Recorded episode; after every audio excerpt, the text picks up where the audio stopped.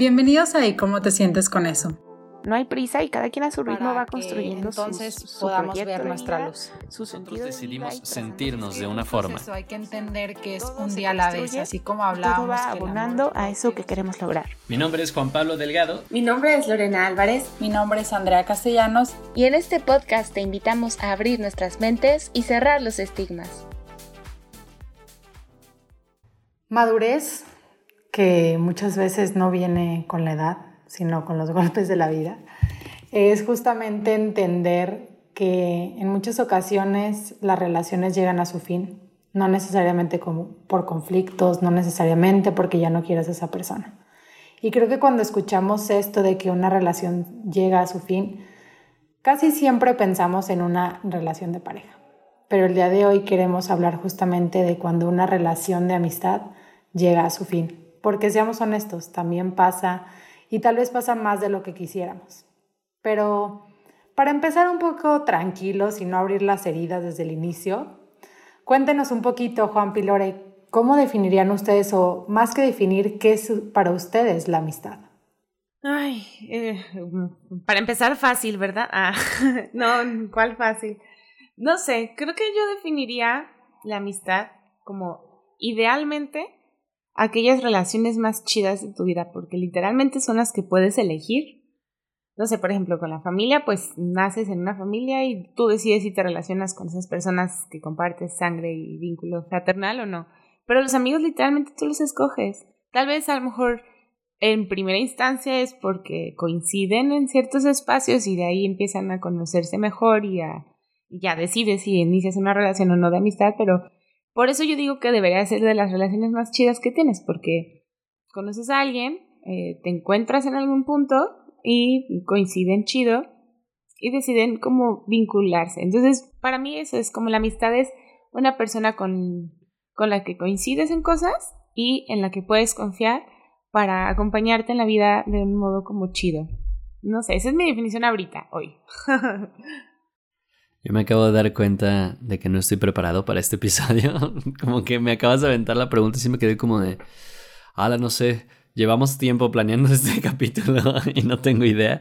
Pero veamos, a partir de, de lo que he experimentado, un amigo, como cualquier otra persona, se, se puede describir con muchísimos otros como roles o papeles que a uno le gustaría que, que, interpretara, ¿sabes? Porque, por ejemplo, un amigo es aquel confidente, aquella persona en la que confías, a la que le cuentas las cosas, como bien dice Lore. Uh, también es un confidente en el sentido en el que se convierte cómplice de muchas de tus cosas y no exactamente como uh, cosas indebidas o cosas criminales, sino cómplice de este es nuestro estilo de vida, esto es lo que a nosotros nos gusta y me da gusto sentirme acompañado y estar acompañado y que esta y que este cariño y que este respeto sea recíproco por el respeto que le tengo a esta persona y por la, el respeto que esta persona ha reflejado tener conmigo. Entonces, es un tema, como pueden ver, uh, o bueno, al menos como yo estoy viendo ahora diseñando como mi propia definición, es un tema más complejo de lo que pensamos. Es decir, espero que todos los que nos estén escuchando tengan un amigo o al menos los pueden contar con una o dos manos de do, con sus dos manos. Uh, pero se han puesto a pensar en todo lo que todo lo que es un amigo para ti qué es Andrea yo creo que es una persona como bien dices tú que eliges porque al final no es como que llegan y te dicen de que hey, aquí están tus amigos ¿eh? como tu familia. Es una persona o personas que eliges con las que te sientes, al menos desde mi punto de vista, claro, porque es mi definición, pero son personas con las que te sientes en paz, tranquilo, que puedes compartir desde cosas muy tontas hasta cosas muy íntimas de tu vida. Y sobre todo para mí lo más importante es que al final sean personas que sumen en mi vida y que yo pueda sumar en la vida de ellos. Si no, creo que la amistad pierde el sentido y para mí es muy importante que en una amistad haya reciprocidad, porque creo que si no se pierde la importancia de ese vínculo. O sea, cuando es nada más dar, dar, dar, dar, al final uno acaba cansándose. Entonces, creo que son esas personas con las que puedes compartir de muchas maneras y que al final te sientes a gusto y tranquilo de ser tú. Así seas tú, tú el, tu persona más ojete en ocasiones, en sentido de que no estás bien, pero que sepas que pueden aceptarlo así como cuando estás brillando. Porque al final eres tú. Para mí es, es eso. esta no es la primera vez que hablamos acerca de esto, al menos sí en el podcast, pero no es la primera vez que nosotros, Andrea, Lorena, Juan Pablo, los seres humanos hablamos acerca de esto. Y siempre me brincaba mucho cuando Andrea decía esto de uh, un amigo es esta persona que te abona y cuando te deja de abonar, debes de estar, debes de ir pensando como en que debe de dejar de ser tu amigo, porque yo estaba como de, suena como muy frío esto, ¿no? Como negocios, pero ahora entiendo que pensando en el concepto más amplio de amistad, uh, pues estas interacciones, esta interacción amistosa, este vínculo amistoso es algo mucho más complejo que esto, porque así como una persona te puede abonar en el sentido uh, digamos, laboral, que ah, tengo, tengo mis compañeros de la oficina y pues los considero mi amigo, mis amigos. Uh, también está este aspecto de uh, que son tu lugar seguro. También te pueden abonar en el sentido en el que te sientes tranquilo no haciendo nada con estas personas. Entonces, el concepto, lo, lo, que quería aportar es que cuando, cuando Andrea dice estas personas te abonan, no me ah, yo no comprendía que no siempre significaba algo ultra productivo o siempre relacionado con la productividad, sino te hacen sentir y te hacen sentir cosas que deseas sentir. Claro. Y es que creo que tal vez lo sentías como algo frío, porque tal vez si lo pensamos como muy cuadradamente es como, ah, no, pues está triste, entonces como nada más me está contando cosas feas de su vida y que se siente mal y que está deprimido, pues la verdad que flojera yo no voy a estar aguantando a esta persona, este, no me está sumando, bye. O sea, si lo ves desde ese punto de vista, que al final es válido, pues sí es un poco egoísta, pero yo me refiero más cuando su estilo de vida y tu estilo de vida son totalmente distintos, que por ejemplo tú estás buscando como construir hacia tu crecimiento profesional, personal, rodearte de personas que estén como en esta misma mentalidad de quiero ser mejor persona, quiero ser más asertiva y tu amigo es de que cero inteligencia emocional, no es asertivo, se la vive de fiesta, no quiere hacer nada de su vida, no tiene metas, es válido, pero también es válido que no te quieras relacionar con alguien que tenga un estilo de vida y como propósitos, valores tan diferentes a los tuyos. Porque entonces si tú estás buscando un círculo para relacionarte que vibre con tu misma energía o tu mismo sentido de vida, pues va a llegar un punto en el que ese amigo no te va a hacer sentido con tu propósito de vida. Y eso es lo que me refiero cuando digo que no suma, no de que ahí está triste y que hueva escucharte, porque eso sí es un poco egoísta. Creo que sí lo entiendo como, como tú, Andrea, de que no te abone, o sea que sí, un amigo abona como más en lo emocional y en lo afectivo y en que te te da un poquito más de sentido a, la vida, ¿no? O sea, como que algo te hace que te haga sentir bien. Eh, como, no sé, sí, te mueve algo chido y ya. tu presencia te agrada. Aunque no siempre tiene que ser así, también a veces uno se molesta con los amigos, uno se pelea, uno no está al 100, pero en general que, que vaya más de la mano contigo de lo que se desencuentra, ¿no? Y es súper importante tener amigos eh, porque es una red de apoyo emocional que te pueden proveer, que te puede ser como, que te puede ayudar como factor de protector ante un montón de situaciones problemáticas en cuanto a la salud mental. Entonces siempre es súper recomendable tener como esa, esa, ese barrio que te respalde, ¿no? esa red de personas que sabes que van a estar ahí para ti, para soportarte emocionalmente apoyarte emocionalmente cuando más los necesites y, sí, estar para ahí y que te puedan ayudar a librarte de eh, problemillas emocionales con el simple hecho de tenerlos, ¿no? Aunque por el otro lado también hay ocasiones en las que eso, en vez de ser esa red de apoyo que necesitas y abonarte como es chido a la vida, se vuelve una relación que mm, te interfiere con tus metas o que te deja de dar paz que incluso te conflictúa más de lo que te ayuda.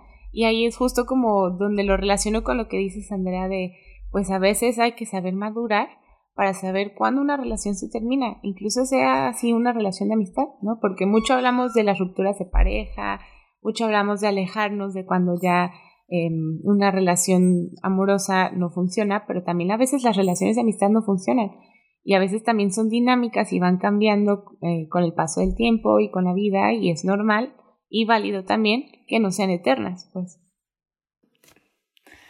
Creo justo, Lore, que a mí me ha pasado algo, o sea, tú dices de que, bueno, mm, no siempre van a sumar y tal vez a veces ya no está padre que estés con esa persona, pero creo que al igual que en las relaciones de pareja, al menos a mí me pasó que decía, es que la conozco desde hace tanto tiempo o lo conozco desde hace tanto tiempo y hacía que esos años pesaran tantísimo en la relación de amistad que yo decía, es que tengo que hacer que funcione.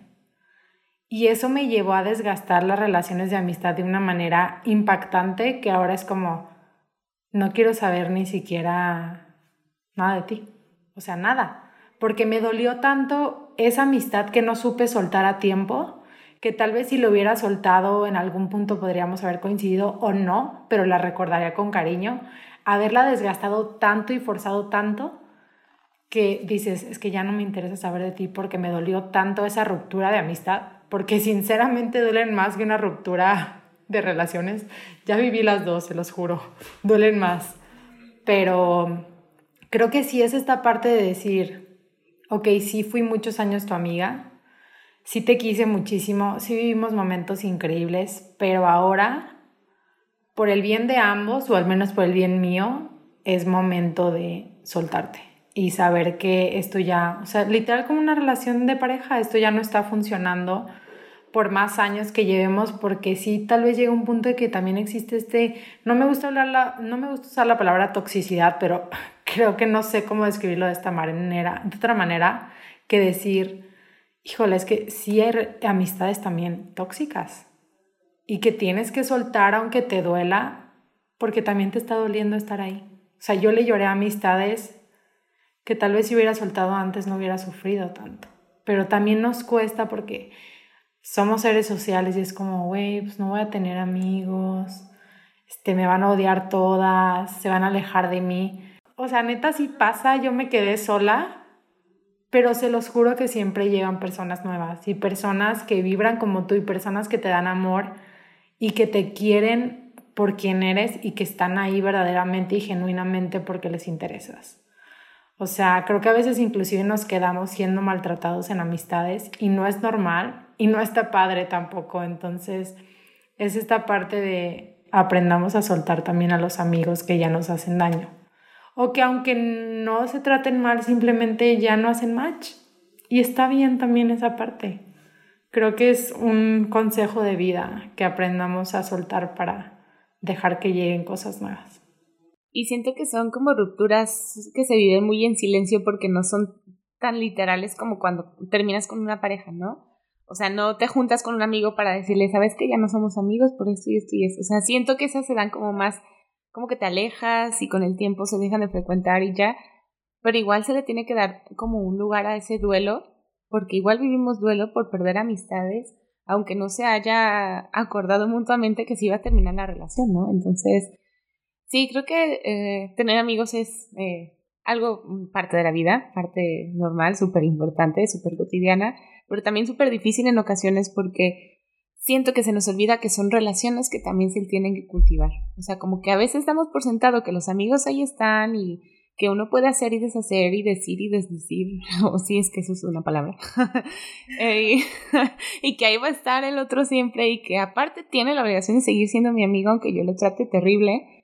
Entonces, creo que eh, como que ya para ir cerrando esta capsulita, me gustaría que termináramos con tips de cómo construir entonces relaciones de amistad sanas, que abonen, que sean asertivas, que te sumen emocionalmente para que puedan ser una red de apoyo chida para protegerte de aquellos factores de riesgo en cuanto a la salud mental, ¿no? ¿Qué se les ocurre a ustedes para construir relaciones sanas?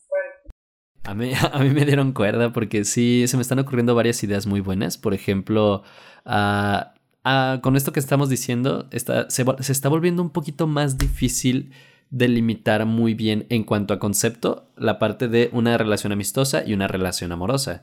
Entonces, los consejos que pudiéramos dar para cultivar una buena relación amistosa van a ser muy parecidos a los de una, una relación amorosa. Por ejemplo, ah, invierte tiempo, dedique esfuerzo, dale su lugar a la otra persona.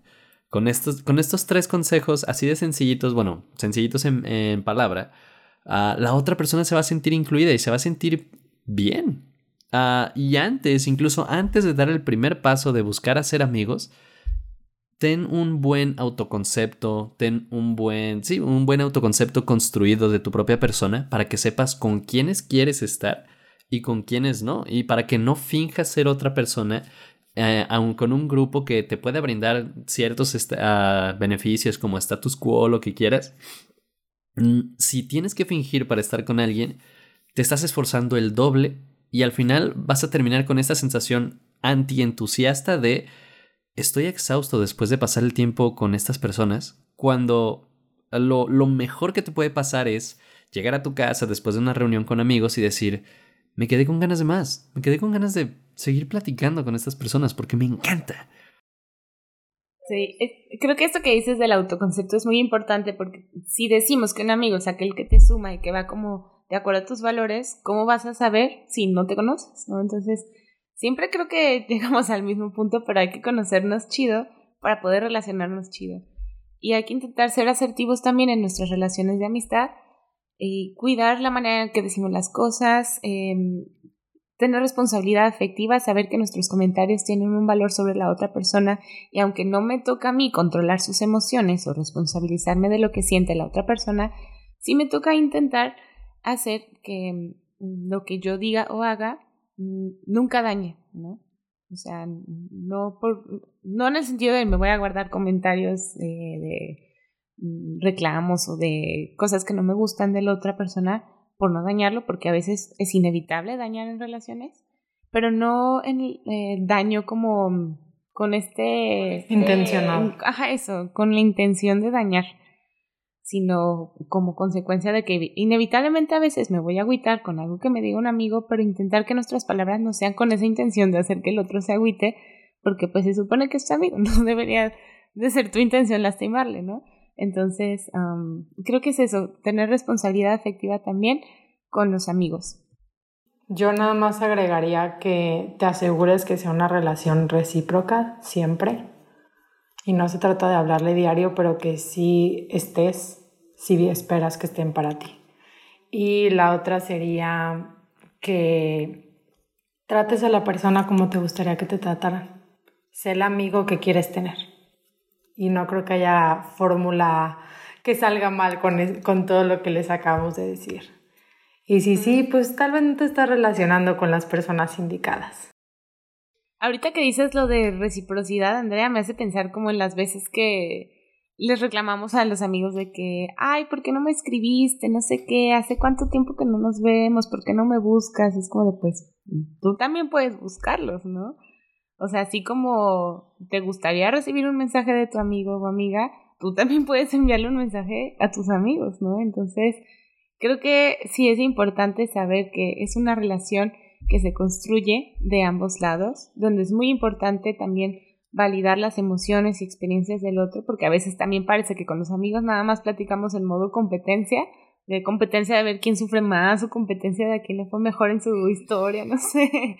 Y a veces también se nos olvida escuchar con una escucha activa a los amigos, ¿no? O sea, no sé, yo me he encontrado en conversaciones en las que estoy compartiendo algo y la otra persona que entre comillas es, es amigo o amiga, eh, dice, sí, pero a mí también me pasó esto. Y es como, ah, o sea, gracias por compartirme tu experiencia, pero no sé, o sea, no sentí pero que cállate, Pero escúchame, validame. Antes de contarme. Ahorita soy yo. Entonces sí, este eh, son relaciones que se construyen también. O sea, creo que con eso me quedaría. Las amistades también se construyen, se cuidan y se cultivan. Entonces, cuiden mucho a sus amigos. Son bien chidos tener amigos. Ustedes son mis amigos chidos, Andrea y Juan. Y ustedes cuéntenos, los que nos escuchan, cuéntenos en redes sociales, ¿cómo les va con sus amigos? ¿Han tenido alguna experiencia rara, extraña, chida, no tanto con amigos? Los encuentran en Facebook y en Instagram, arroba y cómo te sientes con eso. Cuéntanos por ahí, déjenos en sus comentarios y cómo te sientes con los amigos. Nos vemos. Cada vez es más emocionante eso. ¡Uh!